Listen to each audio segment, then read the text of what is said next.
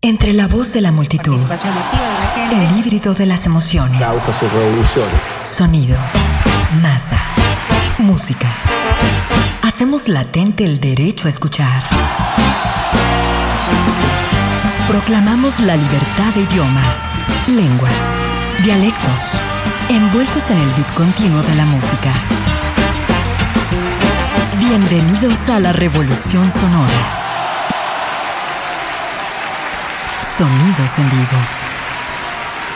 En el número 10 de la calle 60 Este de Nueva York está el Copacabana Cabaret. Entre decoración brasileña y orquestas de temática latina, acompañados por un menú de comida china. El club también se hizo conocido por su grupo de coristas, las llamadas The Copacabana Girls. Aquí en julio de 1965, The Supremes hicieron su debut con éxito en este club, lo que abrió las puertas a que otros artistas de la Motown Records, como The Temptations, Martha and the Vanderbilts y Martin Gaye, realizaran actuaciones en el Copacabana durante los siguientes años. Y este mismo año, 1965, las tres mujeres, The Supremes, grabaron un álbum en directo. Este álbum llegó a posicionarse entre los primeros puestos de las listas de ventas, tanto que en 2012 se volvió a lanzar. The Supremes at the Copa. Mi nombre es Begoña Lomelí y hoy en Sonidos en Vivo, Florence Ballard, Mary Wilson y Diana Ross.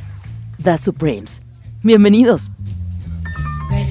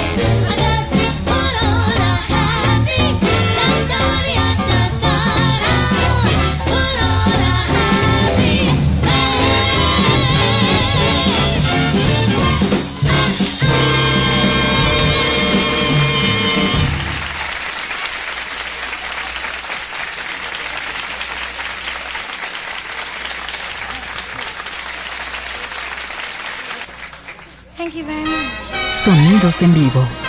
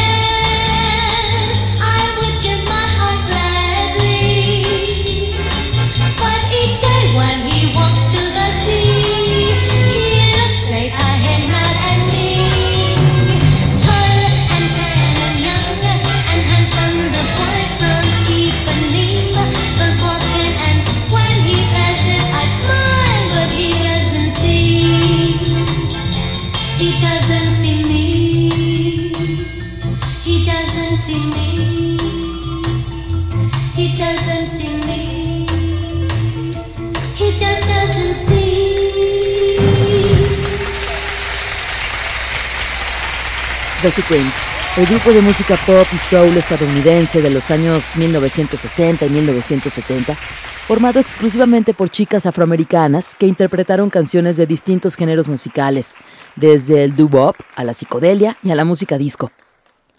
Se formaron en 1961 en la ciudad de Detroit. Florence Ballard, fundadora del grupo, su amiga Mary Wilson y una compañera del coro de la iglesia de esta última, Diana Ross. Esta es la agrupación femenina de mayor éxito en la historia de la música popular de Estados Unidos y uno de los mejores de la historia. Nosotros regresamos después del corte con The Supremes at the Copa, año 1965. Melodía, ritmo, armonía. Sonidos en vivo.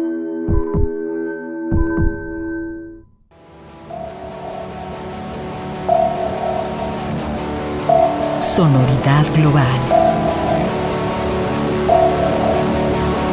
Sonidos en vivo.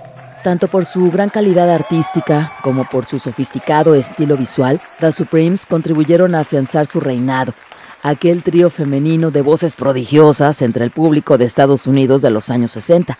Sin duda la alineación más exitosa del grupo, Diana Ross, Mary Wilson y Florence Ballard, fue elegida por la revista Rolling Stone como el artista número 96 de su lista de los mejores 100 artistas de todos los tiempos. Nosotros estamos de regreso con The Supremes at the Copa, año 1965.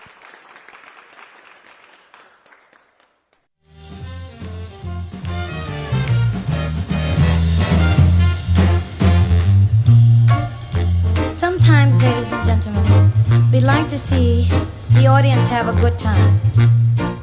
And this is one of those times. We'd like to do a number I'm sure you're familiar with. So I'll sing the first chorus, and then I'll sing a verse. And I want everybody to join in and sing with me. All right? Good. Okay. Enjoy yourself. It's than Thank.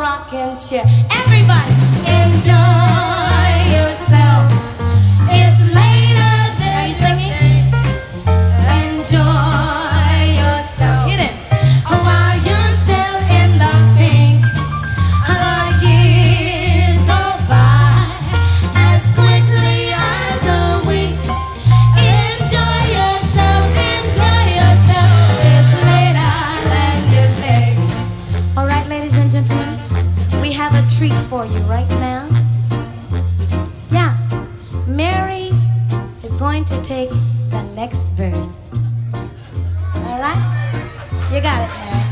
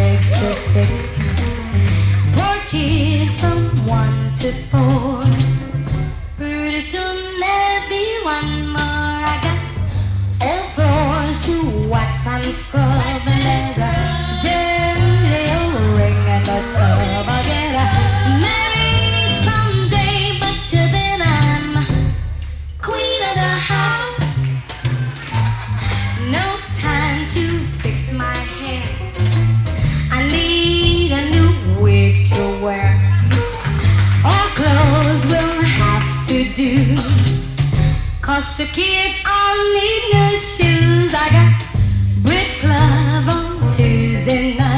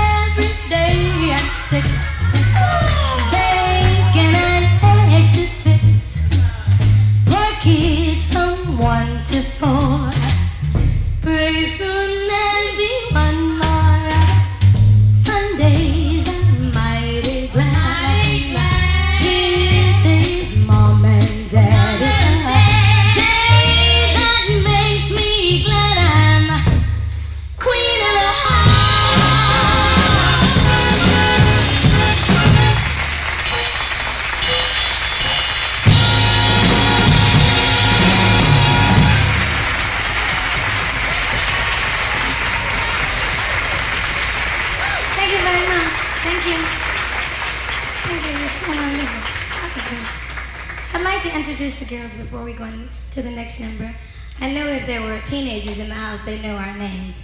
But if you don't, on the end is Florence Ballard.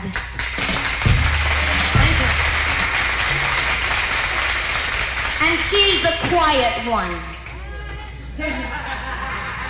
in the middle is Mary Wilson.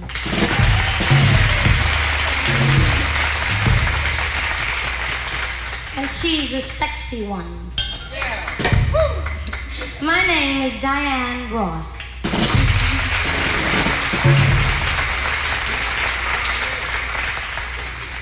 I'm the intelligent one. okay, into the next number. Myself.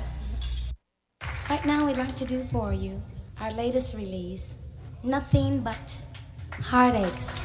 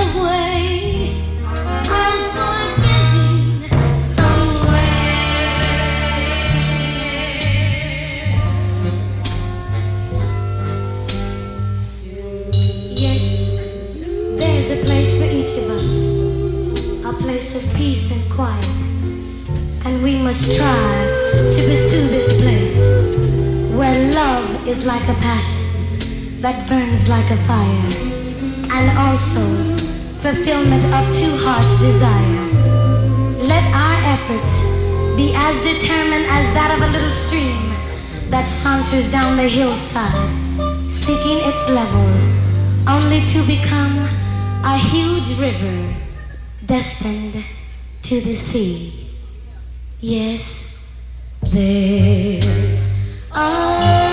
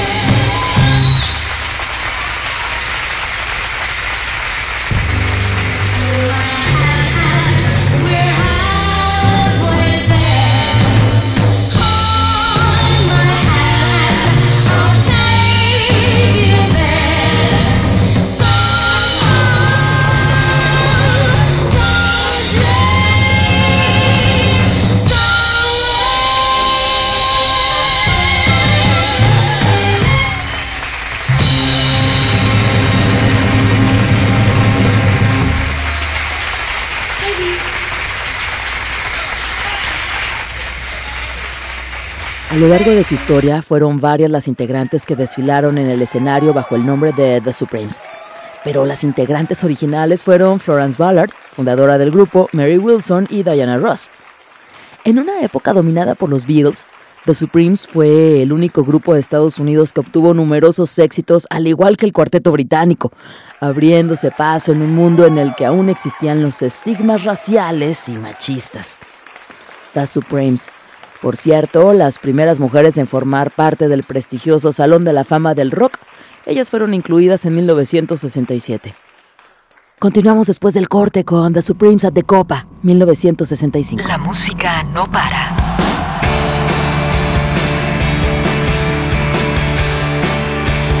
Sonidos en vivo.